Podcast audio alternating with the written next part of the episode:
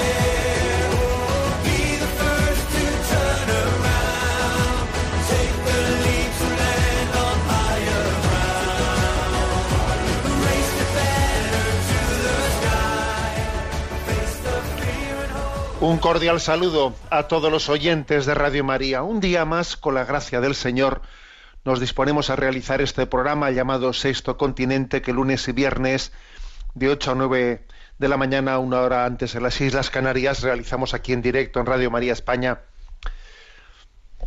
Hoy, día 26 de abril, viernes 26 de abril, pues está a medio camino entre una conmemoración inolvidable que ayer tuve la ocasión de celebrar y que ahora voy a compartir con vosotros y otra que esperamos celebrar mañana.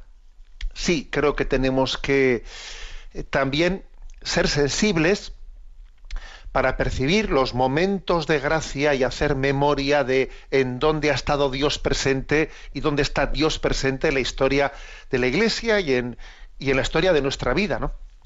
Bueno, ayer eh, nos juntábamos en Santo Domingo de la Calzada, en La Rioja, pues los obispos de la provincia eclesiástica, porque digo provincia eclesiástica porque la, nuestro arzobispado de Pamplona y Tudela tiene como diócesis sufragáneas pues la de eh, la de Logroño, Cal- Calahorra, La Rioja, la de Jaca y la de San Sebastián. Entonces los obispos de la provincia eclesiástica nos juntábamos en Santo Domingo de la Calzada.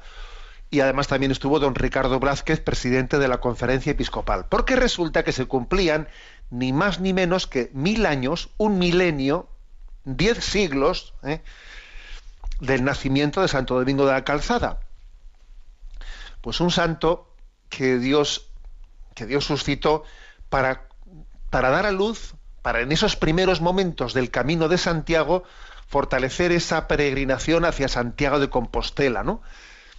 Es curioso que Santo Domingo de la Calzada, por si no lo sabéis, es patrono de los ingenieros de camino, porque él pues levantó puentes, hizo calzadas, cuidó a los peregrinos y además él dio a luz una cofradía, una cofradía que existe y con gran vitalidad todavía en Santo Domingo de la Calzada para acoger a los peregrinos, una cofradía que tiene mil años de antigüedad, ¿no? Bueno, disfrutamos muchísimo ayer en Santo Domingo de la Calzada. Y yo reflexioné mucho sobre lo que son las raíces, ¿no? Las raíces profundas, lo que Dios quiere, echa raíces y luego tiene muchas altibajos, pero ojo, lo que Dios quiere al final tiene el don de la tiene el don de la perseverancia. Si es de Dios, es perseverante. Y fíjate que en mil años han pasado cosas, ¿eh? En mil años la peregrinación a Santiago, pues oye, ha tenido momentos muy, duros, especialmente pues cuando la reforma protestante, con la ruptura, aquel fue un momento en el que esa herida en Europa se notó mucho el camino de Santiago, y luego, sobre todo, en estos mil años, la herida más dura ha sido la de la Revolución Francesa, el siglo, del siglo XIX fue un momento muy crítico, también en el siglo XX, la primera parte del siglo XX, muy crítica, digamos, después de también de la desamortización de la Iglesia, la Iglesia no tenía ya lugares en el que acoger a los peregrinos entre la Revolución Francesa Ahí también hubo un momento en el que el camino de Santiago podía haber desaparecido. Pero como dice San Pablo, nos derriban, pero no nos rematan. Y entonces ese camino de Santiago ha vuelto a florecer con una fuerza tremenda y con una posibilidad de nueva evangelización que no veas tú. ¿eh? Y este año, el último año, ha sido más de 300.000 los peregrinos que han llegado hasta Santiago de Compostela. Yo decía, fíjate, mil años, ¿no? Oye, mil años de lo que ha sido inspirado por el Señor, cómo ha sido perseverante, cómo, cómo se ha mantenido.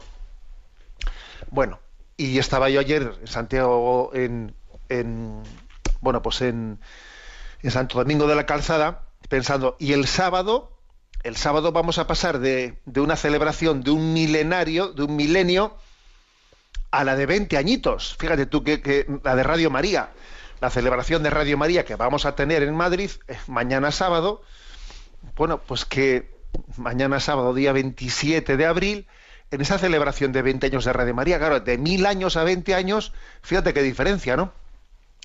Y pensé para mí, oye, Radio María en el designio de Dios tendrá también un, pues, tanto recorrido por delante como el camino de Santiago, como, a ver, lo que es de Dios, lo que es de Dios eh, tiene el don de la perseverancia. Y, y, además nosotros no queremos hacer nuestra obra por encima, sino por debajo de la voluntad de Dios y ponernos a su servicio, ¿no?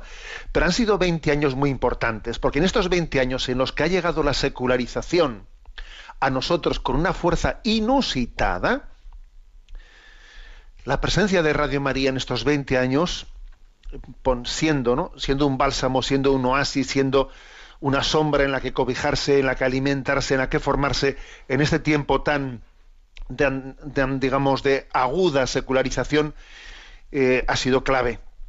Ha sido clave, ha sido, es, ha sido un don de Dios. ¿eh? Por eso yo creo que, me, que el sábado que mañana sábado, pues estamos eh, llamados, sé que va a ser una fiesta para, para, esta casa, y yo os animo a que os suméis a la fiesta.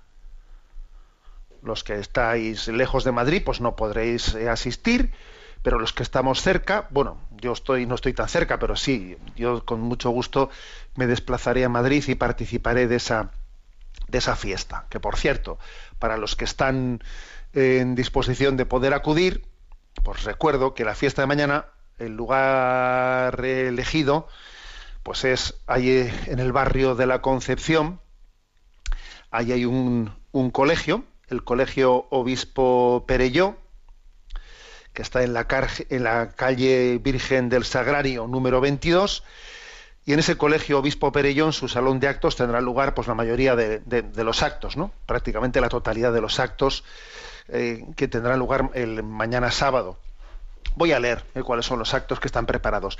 En la parroquia que está junto al Colegio Obispo Perello, que es la parroquia Nuestra Señora de Lluc, pues a las 10 de la mañana tendrá lugar la Eucaristía presidida por Monseñor Carlos Osoro, cardenal arzobispo de Madrid. ¿eh? Será a las 10 de la mañana en la parroquia Nuestra Señora de Lluc, allí, ¿eh? en la calle Virgen del Sagrario 22. Luego a las 12 del mediodía, en el salón de actos, ¿no?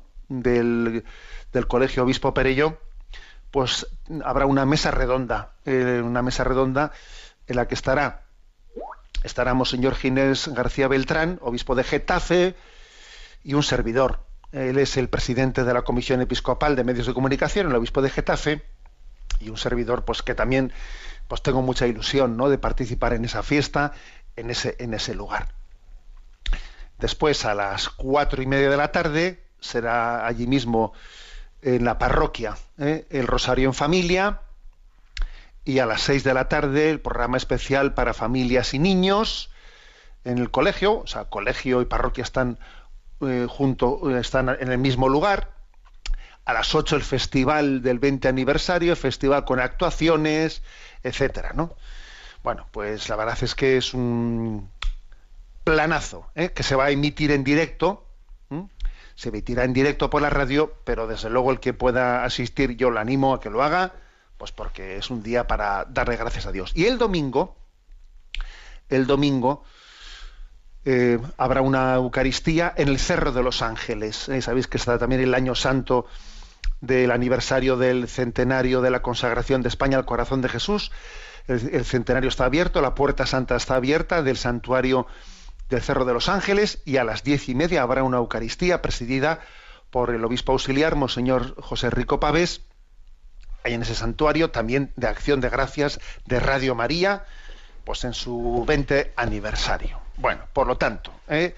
que ayer celebrábamos esos mil añitos, ese milenario de, del, del nacimiento de Santo Domingo de la Calzada, y en ese camino, en ese camino que el Señor se va, se va abriendo para la nueva evangelización, mañana celebramos 20 añitos de Radio María. ¿eh? Pues nada, os invito a que podamos vernos, podamos encontrarnos y celebrar una gran, la gran fiesta de esta familia. Porque, ojo, somos una familia. Yo así lo siento y así lo percibo.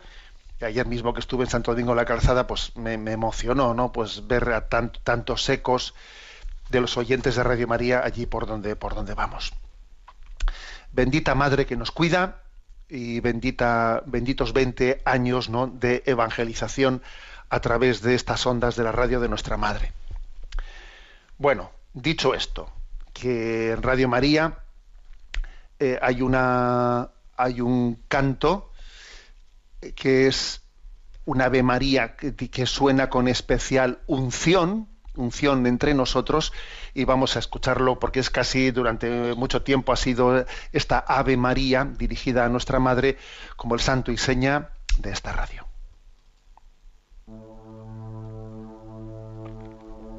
Dios te salve María, Sagrada María, Señora de nuestro camino. Llena eres de gracia, llamada entre todas para ser la Madre de Dios. El Señor es contigo y tú eres la sierva dispuesta a cumplir su misión. Y bendita tú eres, dichosa te la escogida de Dios.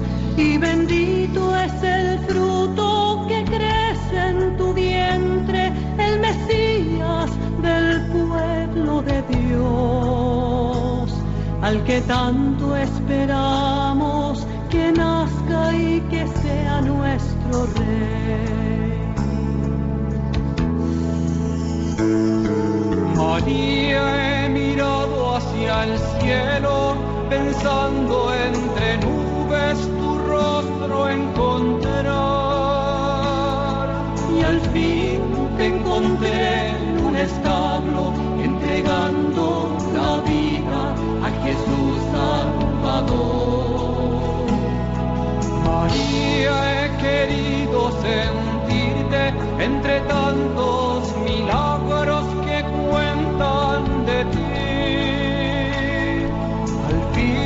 encontré en mi camino, en la misma vereda que yo. Tenías tu cuerpo cansado, un niño en los brazos,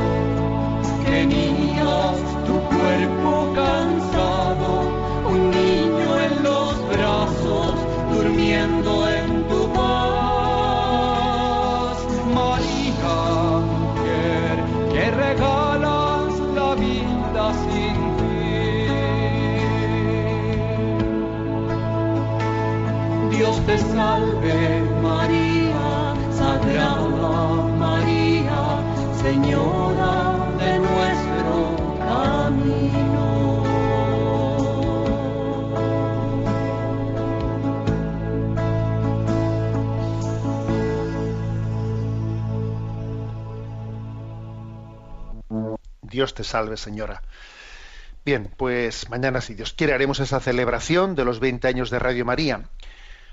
Hoy quiero dedicarse como tema principal del, programa de hoy, quiero dedicar, bueno, pues eh, ayer, como coincidiendo con esa apertura del año santo que se ha abierto en Santo Domingo de la Calzada, por cierto, qué puerta santa tan preciosa, está diseñada por Rubnik, eh, allí en la, en la Catedral de Santo Domingo de la Calzada coincidiendo con ese, con ese inicio del Año Santo y mil, la celebración del milenario del nacimiento de Santo Domingo, los obispos de la provincia eclesiástica publicamos, firmamos una carta pastoral que ayer se hizo pública y que tenéis desde, desde ayer mismo ¿no? a vuestra disposición y que tiene como título Luz en mi sendero. Luz en mi sendero es un, título que seguro que os suena especialmente a los que estáis familiarizados con el rezo de la liturgia de las horas. Es el versículo 105 del Salmo 118. Lámpara es tu palabra para mis pasos, luz en mi sendero, luz en mi sendero. Caminamos en tinieblas, pero el Señor enciende una lámpara para que no tropecemos. Es luz en nuestro sendero. Por lo tanto, es una carta pastoral de los obispos de la provincia eclesiástica de Pamplona y Tudela sobre la lectura creyente y orante de la Sagrada Escritura, que aunque sea brevemente, pues quiero, quiero presentaros y compartiros con vosotros, ¿no? En la que ¿qué hemos querido hacer? Pues subrayar la importancia de, de familiarizarnos, ¿no? Voy a repetir esta palabra, familiarizarnos con la Sagrada Escritura y intentar pues, subrayar de qué manera pues, debe de estar presente en nuestra vida personal, en nuestra vida eclesial, ¿eh? para que impregne y empape la revelación de Dios nuestra vida. ¿no? Es tu palabra, para mis pasos, luz en mi sendero. ¿Qué es lo que quiere subrayar? Vamos a ver. Eh, que, que la palabra de Dios tiene que tener una centralidad en nuestra vida, superando con mucho lo que, bueno, pues como un capítulo más, ¿no? Como un aspecto más, como si la escucha de la palabra de Dios fuese algo opcional, algo devocional. ¿eh? La palabra devocional a veces tiene, tiene un componente que es un poco como optativo, ¿no? Pues uno tiene unas devociones, otro tiene otras devociones, y cada uno se le respeta pues sus devociones particulares. No, no, la palabra de Dios no, no, para nosotros no es un elemento opcional, devocional, sino que es la columna vertebral de nuestra, de nuestra relación con Dios.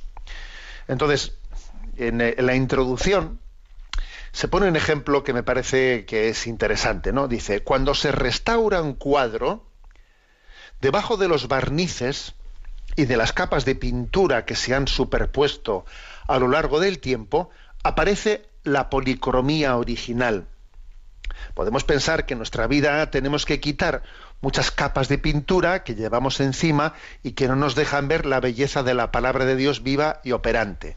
Bueno, este ejemplo viene a decir, mira, es que a veces puede ocurrir que en nuestra vida, bueno, pues sí, hay muchas capas de pintura en nuestra espiritualidad, pues se han ido, se han ido superponiendo pues muchos elementos, ojo, que, muchos de ellos son muy bellos, ¿eh?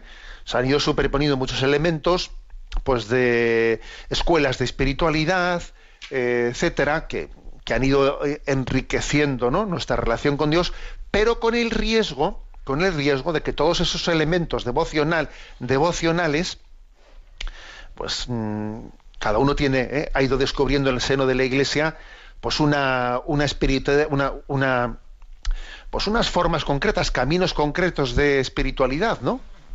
Por ejemplo, el que os habla, pues eh, yo creo que para mí San Ignacio de Loyola ha sido pues, posiblemente la escuela ignaciana de la, que más ha marcado eh, pues, pues mi espiritualidad, ¿no? El camino en el que Dios me ha llevado en la vida. Y cada uno ha ido teniendo eh, devociones concretas, etcétera, que le han enriquecido mucho. Bien. Pero sin embargo viene muy bien de vez en cuando restaurar el cuadro. Y llegar a la policromía original que está debajo de los barnices y de las capas de pintura. Y esa policromía original es el acceso directo a la Sagrada Escritura. Es muy importante esto. Porque si yo no tengo un acceso directo a la Sagrada Escritura, si mi relación con la palabra de Dios está solamente, digamos, mediatizada por lo que San Agustín me dice de ella, o por lo que San Ignacio de Loyola me dice de ella, o yo tengo, una devoción de la Divina Misericordia que sí que me dice cosas de la palabra de Dios, o tengo una devoción a que sí, no, pero ojo, hay que tener acceso directo a la Sagrada Escritura. O sea, la Sagrada Escritura es la policromía original del cuadro. Entonces hay que, de vez en cuando, el cuadro hay que restaurarlo, porque se le ha ido acumulando mucho, entonces hay que llegar a la policromía original. Bueno, pues este es, este es un punto de partida, una pregunta de partida para entender por qué se ha escrito esta carta pastoral. ¿Mm? La verdad es que es una carta pastoral que, que ha nacido desde la conciencia de la Iglesia de no olvidar nunca lo fundamental. El Papa Benedicto XVI, esto también está recogido en la introducción de la carta pastoral, en la homilía de la misa crismal mm, ¿eh? del año 2009, preguntaba, hacía las siguientes preguntas, ¿no? ¿Estamos, ¿Estamos realmente impregnados por la palabra de Dios? ¿Es ella en verdad el alimento del que vivimos, más que lo que pueda ser el pan y las cosas de este mundo? ¿La conocemos verdaderamente? ¿La amamos? Nos ocupamos interiormente de esta palabra hasta el punto de que realmente deja una impronta, una impronta en nuestra relación y forma nuestro pensamiento. O sea, me doy cuenta de esta centralidad. Bueno, a mí me habéis escuchado muchas veces decir una expresión de que yo creo que la clave en este momento de, de, una vivencia de la, de la religiosidad profunda o de las deformaciones tan grandes que están teniendo lugar, especialmente con la nueva era, etcétera, etcétera, es el tomar conciencia de lo que es la revelación. A ver, Dios se ha revelado, Dios se ha mostrado, se ha descubierto, hay una autorrevelación de Dios que se muestra ¿no? en Jesucristo y que está recogida en las sagradas escrituras. Entonces, eso es clave. Cielo y tierra pasarán, pero mis palabras no pasarán. Hay una, una promesa del Señor que ha asistido esa sagrada escritura por la, eh, por la inspiración del Espíritu Santo. Tenemos esa, esa garantía de que la revelación de Dios está recogida y está garantizada por esa inspiración que los textos sagrados tienen del Espíritu Santo, ¿no? Bueno, esto es, eh, ojo, ese, es lo central. Dios ha hablado, Dios se ha mostrado, Dios se ha descubierto, sí. ¿Mm? Luego ya no, luego, luego ya no solamente es lo que yo puedo decir de Dios, sobre todo es dejémosle hablar a Dios. ¿Qué ha dicho Dios? ¿Cómo se ha mostrado? ¿no? Este es, este es el tema clave. Tema clave. Con lo cual, ante esta conciencia de gratitud inmensa que tenemos que tener a la revelación de Dios, bueno, aquí tenemos que, obviamente, tomarnos en serio el, hacernos las preguntas de qué debo de hacer yo para disponerme adecuadamente, ¿no? A acoger esa palabra. Por ejemplo, estos días que estamos aquí en, este tiempo de Pascua, ¿no? Y que se proclama eh, el Evangelio de los discípulos de Maús. No ardía nuestro corazón mientras nos hablaba por el camino y nos explicaba las escrituras. O sea, es decir, el caer en cuenta que la palabra de Dios es para nosotros el elemento clave de, el elemento clave, ¿no? Para entender lo que pasa en la vida. Es que si no me explican las escrituras, no entiendo mi propia vida. Los discípulos de Maús no entendían qué estaba pasando. Y entonces Jesús les explica cómo estaba escrito las escrituras, que el Mesías tenía, tenía que padecer, etcétera. Entonces se hizo luz en su vida, ¿no? Bueno, entonces este es un tema clave, ¿eh? el que, el que valoremos la revelación de Dios, que es la que descubre el sentido de nuestra vida. Hace poco se celebraba el Día del Libro, el Día del Libro, y bueno, pues muchos subrayábamos la, importancia de leer, ¿no? la importancia de ceder a la lectura. Y fíjate que el mismo Santo Tomás de Aquino dijo una famosa frase, ¿no? Timeo hominen unius libri, temo al hombre de un solo libro. Es una frase de, de Santo Tomás de Aquino, ¿eh? Temo al hombre de un solo libro. Pero fíjate, claro que mm, Santo Tomás de Aquino dice eso porque es consciente, ¿no? Es consciente de que, de, que toda nuestra sabiduría eh, es parcial. Luego es muy importante estar abierto, ¿no? A toda a recibir de la sabiduría del hombre por aquí y por allá complementariamente, ¿no? Para poder ir teniendo un conocimiento progresivo de la verdad. Temo al hombre de un solo libro, porque posiblemente el hombre de un solo libro sea alguien que no esté abierto al descubrimiento, al enriquecimiento y al descubrimiento de la verdad. ¿eh? Será alguien, posiblemente el hombre de un solo libro, será alguien que no que no cae en cuenta de su, de, su visión parcial de las cosas. Ahora bien, este Santo Tomás de Aquino que dice temo al hombre de un solo libro, él es muy consciente que hay un libro que es totalmente eh, especial, que es el revelado por Dios, distinguiendo lo que es palabra de Dios revelada y palabra de los hombres, que, que como, es, como la palabra de los hombres es limitada, no te puedes limitar a un solo libro, necesitas ir enriqueciendo, necesitas ir, ir, ir abriendo perspectivas, pero sin embargo hay un libro que es eterno. Un libro al que se aplican esas palabras, cielo y tierra pasarán, pero mis palabras no pasarán. Entonces la Sagrada Escritura es la misma en estos dos mil años ininterrumpidamente, los próximos milenios será exactamente la misma porque, porque tenemos en ella esa conciencia de que Dios ha querido encarnarse, encarnarse en Jesucristo y ha querido también tener esa autorrevelación y tenernos y que le tengamos a Él como interlocutor a través de esa, de esa palabra suya. ¿eh? Entonces, la, la, importancia de distinguir palabra de Dios de palabra de los hombres. ¿eh? La palabra de los hombres es siempre parcial y hay que irla completando, hay que irla... Eh, bueno, pero la palabra de Dios es palabra eterna. ¿eh? Bueno, esto es un importantísimo, ¿no? Es, es clave. También pues, os cuento una cosa, ¿no? Que yo a veces cuando hablo, cuando voy a abrir la Sagrada Escritura y cojo la Biblia entre las manos y digo voy a leerla, un pasaje, me suelo acordar de, de la Virgen María en ese momento, la que escuchó la palabra, la que la acogió plenamente, ¿no?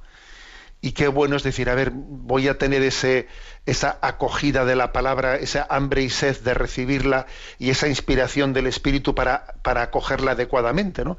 Igual cuando nos vamos a confesar y decimos Ave María Purísima, en el momento de confesarte, y te acuerdas de la que no tuvo pecado, en el momento que vas a confesar tu pecado, también en el momento de leer la Sagrada Escritura, dices no Ave María Purísima, sino Ave Virgo Audiens ave la que oyó la palabra, la que fue la que fue la oyente fiel. Y le pido a ella que me ayude a leer bien la Sagrada Escritura, igual que le pido que me enseñe a confesarme cuando voy a confesar mis pecados, ¿no? Ave María Purísima, le pido también que me ayude a coger la palabra. Luego, decir que el Espíritu Santo no solo inspiró la Biblia, sino que también nos inspira para escucharla adecuadamente, para predicarla adecuadamente y para convertirla en un mensaje de vida. La inspiración del Espíritu Santo no terminó con la Biblia. No, continúa después ayudándonos a cogerla, a predicarla y a hacer la vida. Y ayuda mucho ver cómo en María tenemos una gran intercesora, ¿no? Para que esa inspiración del Espíritu Santo nos ayude a acoger correctamente la Sagrada Escritura, etcétera. Bueno, pues eso yo creo que es, que, es clave. Bien, dentro de dentro de la de este texto, de estos textos, de esta carta pastoral, hay un capítulo referido a la Sagrada Escritura en el magisterio del Papa Francisco. Y en él, sobre todo, bueno, el Papa Francisco obviamente, pues tiene no voy a ponerme a leer, lógicamente, no sería demasiado pesado en este momento. Podéis tener acceso directo a esta carta pastoral, luego os diré dónde podéis buscarla. Pero digamos que hay quizás una forma concreta en la que el magisterio del Papa Francisco nos ha ayudado a ver cómo se recibe la palabra. Y me refiero al hecho de que él todas las mañanas celebre la misa en la capilla de Santa Marta y en esa, eh, en esa misa diaria tenga una pequeña predicación sobre el Evangelio de cada día. Eso ha sido como una forma, digamos, muy directa, muy fresca de ver cómo un pastor está en, contacto directo con la palabra de Dios y vemos cómo eso que él ha orado, porque antes de celebrar la misa ha tenido un rato profundo de oración en el que ha meditado el Evangelio de ese día, después no se mm, celebra celebra esa Eucaristía ante, ante unos pocos invitados en Santa Marta y allí predica directamente, ¿no? Y es curioso, ha sido un género muy directo, ¿no? Que, bueno, pues un género de predicación sin que esté escrito, sin, sin haberlo, ¿eh? Eh, pues convertido en un discurso preparado, sino dejando un poco la espontaneidad de un pastor que después de haber hecho su rato de oración celebra la misa y dice las palabras, ¿no? Que el Señor ha puesto en su corazón y es interesante ver. Cómo, cómo se predica desde ahí. ¿eh? En Evangelii Gaudium, el Santo Padre a este respecto de cómo, un, dejarse conmover por la palabra y hacer la carne, dice, quien quiera predicar, primero debe estar dispuesto a dejarse conmover por la palabra, hacer la carne en su existencia concreta. De esta manera, la predicación consistirá en esa actividad tan intensa y fecunda que es comunicar a otros lo que uno ha contemplado. Ojo, ¿eh? Comunicar a otros lo que uno ha contemplado. Por todo esto, antes de preparar concretamente lo que uno va a decir en la predicación, primero tiene que aceptar ser herido por esa palabra, que herirá, herirá a los demás, porque es una palabra viva y eficaz. O sea, el que alguien que va a hablar de la palabra se haya puesto a tiro para que esa palabra le toque a él. ¿eh?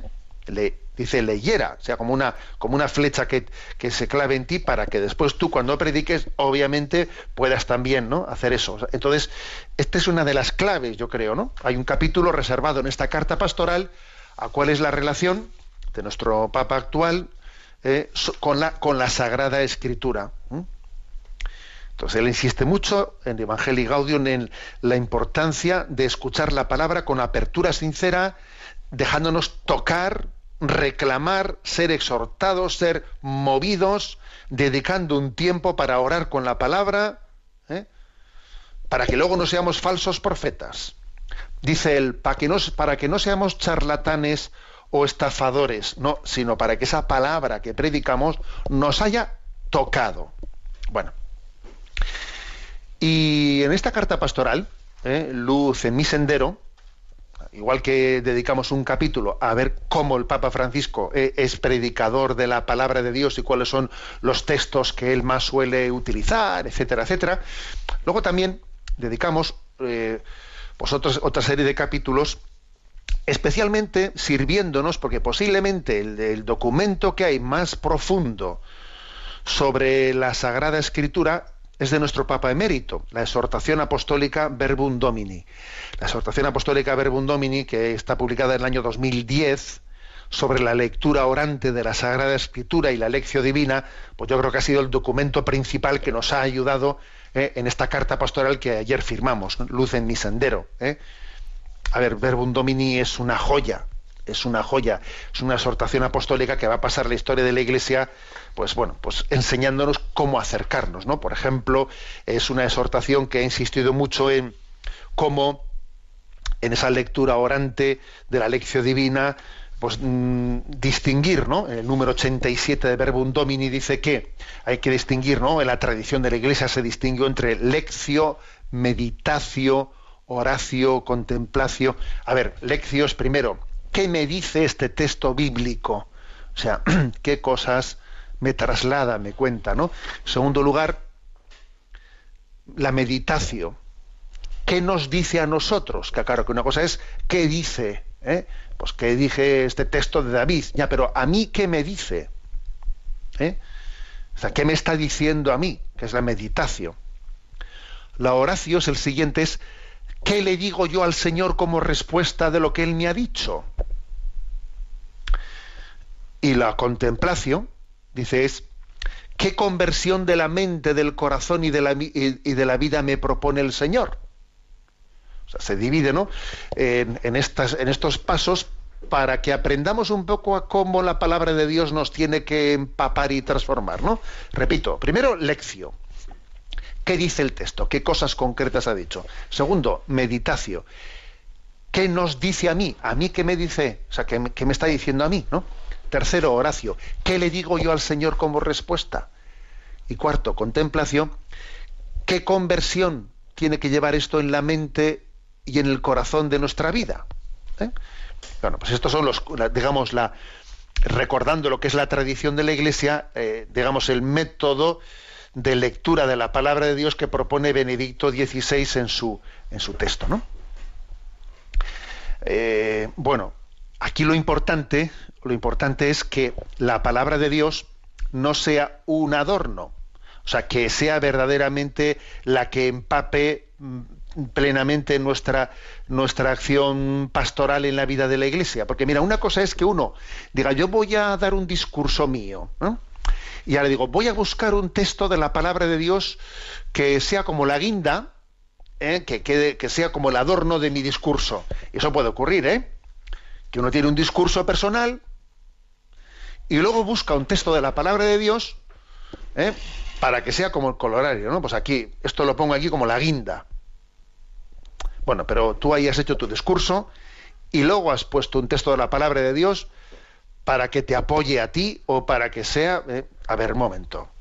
La palabra de Dios tiene que ser la fuente de tu, inspiración. No tú hacer tu discurso y luego buscar un texto de la palabra de Dios para que lo adorne. No. Tiene que ser la fuente de inspiración. Eso, esto es, esto es importantísimo. ¿eh? Tiene que ser la fuente de inspiración. Y eso, como os podéis imaginar, supone una educación, una educación bíblica, pues muy importante.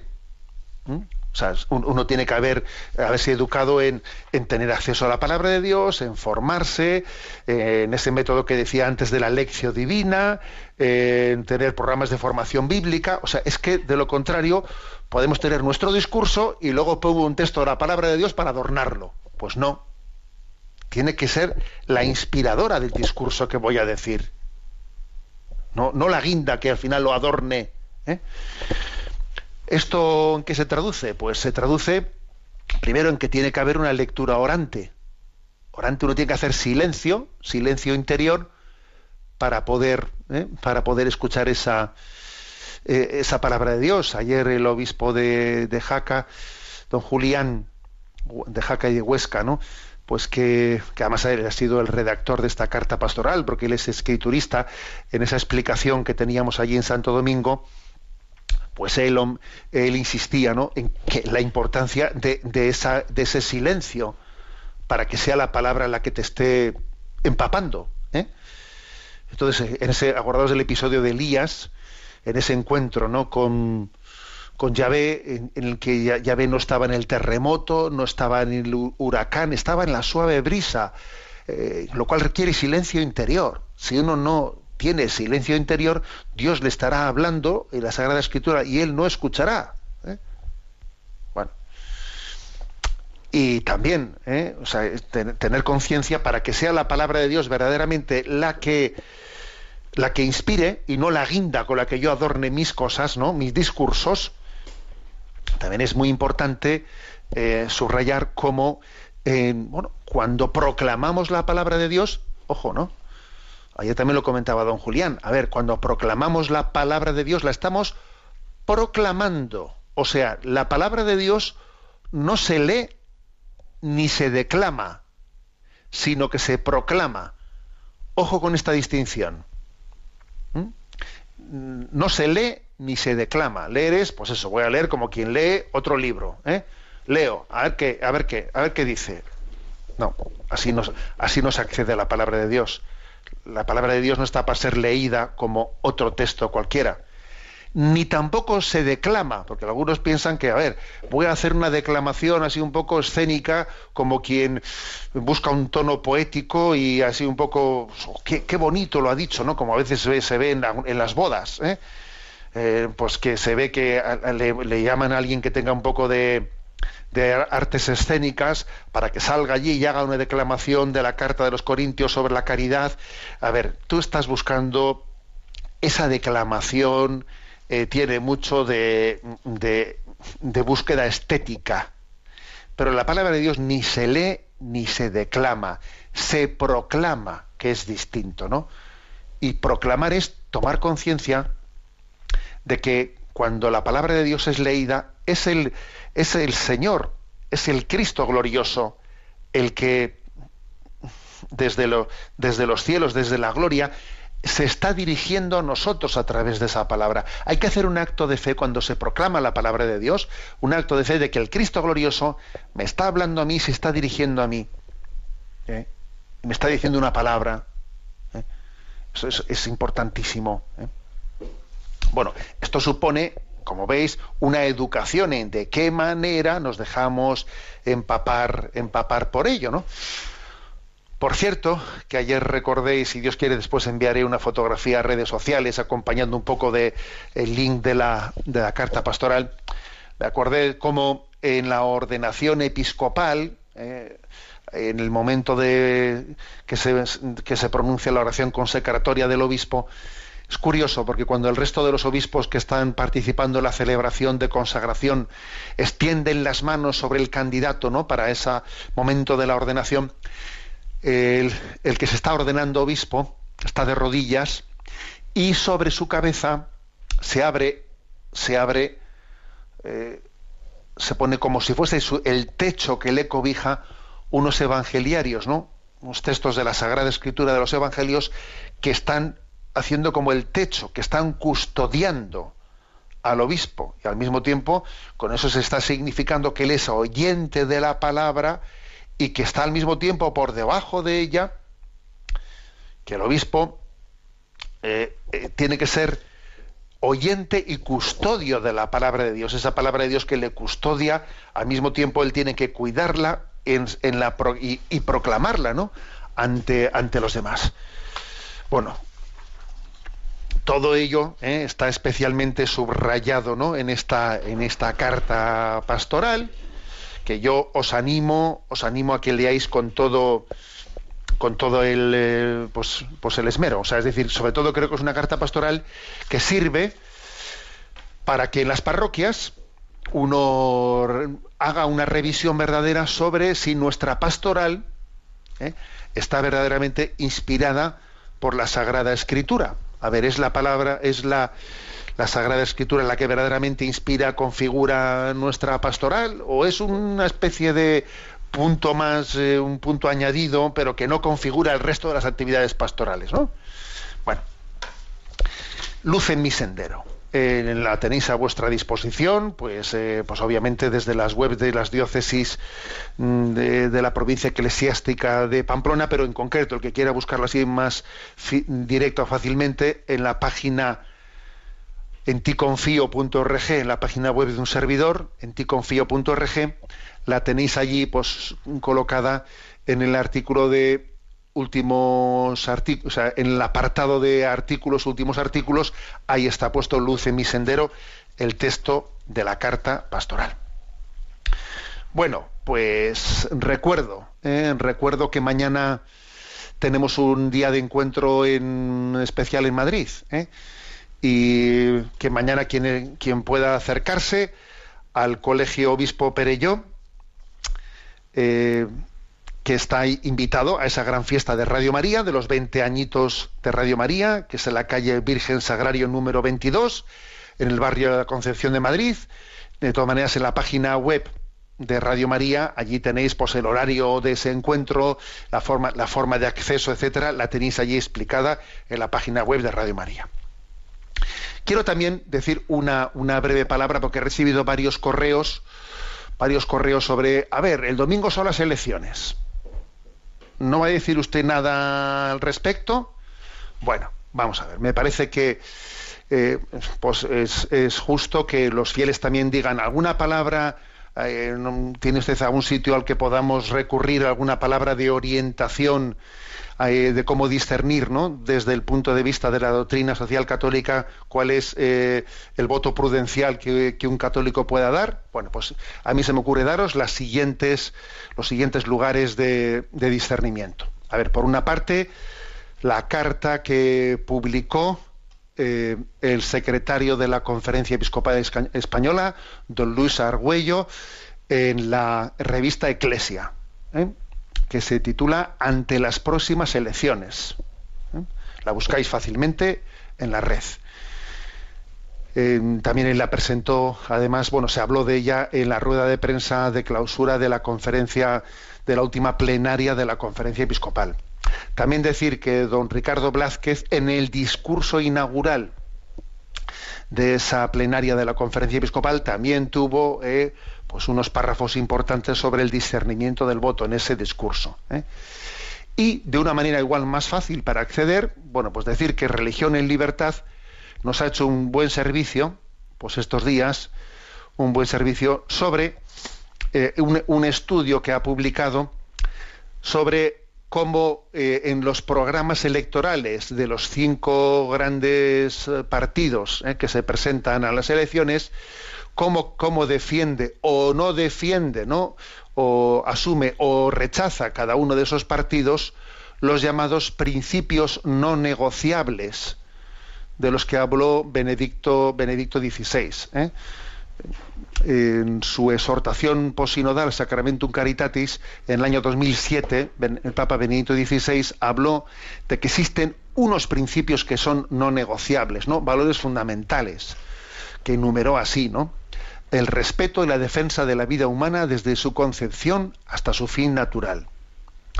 La familia, fundada en el matrimonio entre el hombre y la mujer Tercero, la libertad de educación de los hijos. Y cuarto, la promoción del bien común ¿eh? en todas sus formas. ¿no?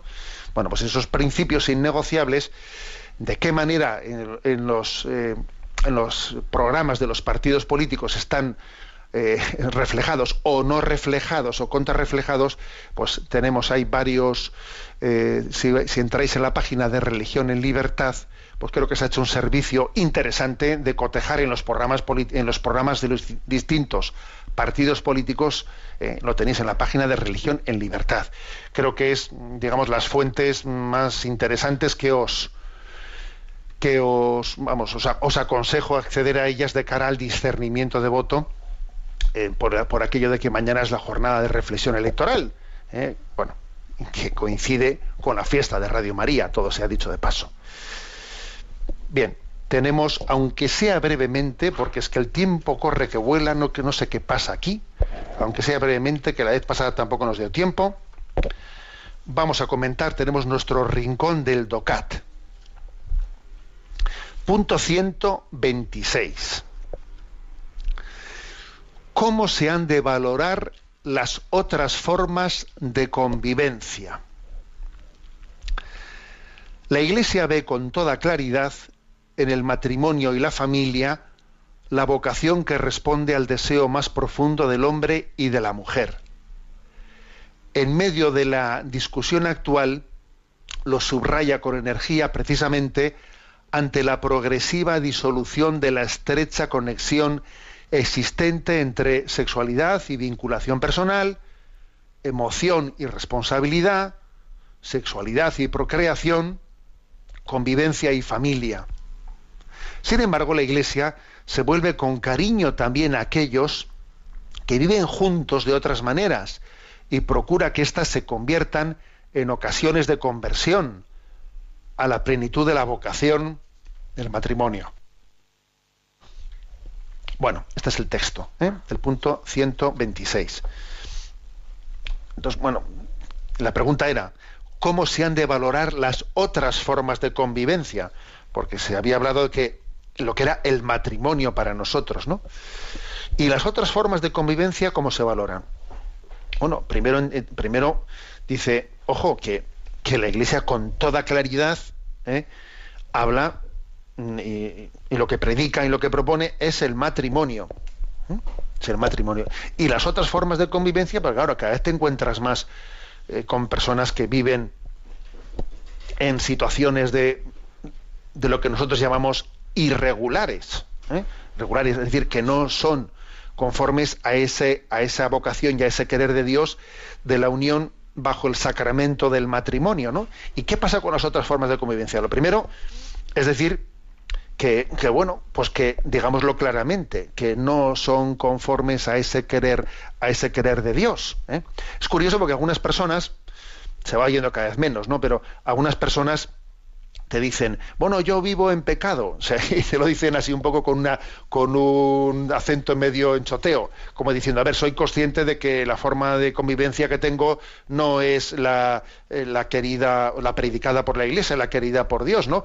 Cuando te dicen, bueno, yo, yo vivo en pecado, o sea, cuando te dicen esa expresión, medio en broma, pero medio en serio, porque es un cierto reconocimiento, es decir, somos conscientes de que, de que Dios, nos ha dado, ¿no? Una, un don, que es el don del sacramento, y el sacramento está custodiando, está dando la gracia para que la unión ¿eh? del hombre y la mujer pues reciba la asistencia de la gracia para poder, para poder perseverar y salir adelante. Ahora, o sea, primero, por lo tanto, el hecho de que se, se haya proliferado tanto las uniones irregulares no nos debe de llevar al relativismo de los principios. Esto creo que es clave. El hecho de que haya una proliferación mayoritaria, ¿no? Incluso mayoritaria, de uniones irregulares no nos debe de llevar al relativismo de los principios. No hace mucho me decía un sacerdote, he hecho un expediente matrimonial en el que vivía él con sus padres y ella con su con los suyos y, y o sea de los que de alguna manera no eh, habían habían accedido no al sacramento del matrimonio pues sin convivencias previas y tal. Y bueno y entonces estaba eh, sorprendido ¿no? de haber tenido un caso que era lo que se supone que era lo normal no siempre es lo corriente. Ojo aunque lo normal no sea lo corriente es lo normal. Lo normal no, no suele coincidir con lo corriente muchas veces. Entonces, que esto no nos lleve al relativismo, el hecho de que lo corriente eh, no sea conforme ¿no? Pues al, querer de Dios, que eso no nos lleve al relativismo. ¿eh? Es que lo normal y lo corriente no coincide, son dos cosas. Bueno, y al mismo tiempo, lo, segundo que aquí afirma el, este punto es que esto, el hecho de que tengamos conciencia de lo que es conforme al querer de Dios y lo que no lo sea, que eso no nos impida, sino todo lo contrario, el tener capacidad pues de acercamiento misericordioso y, también, ¿no? Pues empatía, empatía para acercarnos a quien tiene un tipo de convivencias que no son conformes al querer de Dios, pero que en ellos también hay valores positivos porque sin duda alguna, en gran medida es la ignorancia es la ignorancia en gran medida, ¿no? Están como ovejas sin pastor, ¿no? Que dice el Señor en el Evangelio. Le sintió lástima de ellos porque estaban como ovejas sin pastor, en gran medida, pues esa, esa, ignorancia, si hubieses conocido el don de Dios y el don del matrimonio, posiblemente no habrías cometido errores. O sea, tener la capacidad de, de acercarse a las personas, cada uno en la situación en la que esté, de no sentirse escandalizado, ¿no? Porque no estén en una situación conforme al querer de Dios y tener capacidad de tener paciencia, acompañarles, ir tirando del hilo sin romperlo hacia el lado positivo y poco a poco disponerse para que la persona pueda llegar a tener un encuentro definitivo con el Señor. ¿eh? Hay en familiares consorcio hay una hay una, un aspecto, una distinción que es muy interesante. Dice, hay que distinguir entre la ley de la gradualidad y la gradualidad de la ley. A ver, la, la, ley no es gradual. ¿eh? O sea, si algo es incorrecto, es incorrecto. Pero sí existe una ley de la gradualidad, que vamos a ir poco a poco con, alguien que está alejado, pues poco a poco a irlo acercando al ideal, al ideal evangélico. ¿eh? O sea, luego no a la gradualidad de la ley, pero sí a la ley de la gradualidad. ¿eh? Y esto es, esto es la interpretación correcta de Amoris Leticia que a veces se ha querido ¿eh? hacer una deformación de Amoris Leticia, una interpretación relativista y subjetivista que no es acorde, porque obviamente la, interpretación correcta de Amoris Leticia es la que se conjuga, se conjuga con familiares consorcio en esta distinción de, de sí a la ley de la gradualidad, pero no a la gradualidad de la ley. ¿eh? O sea, tener capacidad de acercarnos de una manera empática a quienes viven en situaciones, pues bueno, pues que, no son conformes, no, son regulares conforme al querer de Dios, pero que vemos en ellos valores positivos, vamos a acompañarles y vamos a ir de, de poco a poco de qué manera pues se preparan ese encuentro pleno con el Señor de la recepción del sacramento del matrimonio. ¿eh? Bueno, tenemos el tiempo cumplido. La bendición de Dios Todopoderoso, Padre, Hijo y Espíritu Santo descienda sobre vosotros. Alabado sea Jesucristo.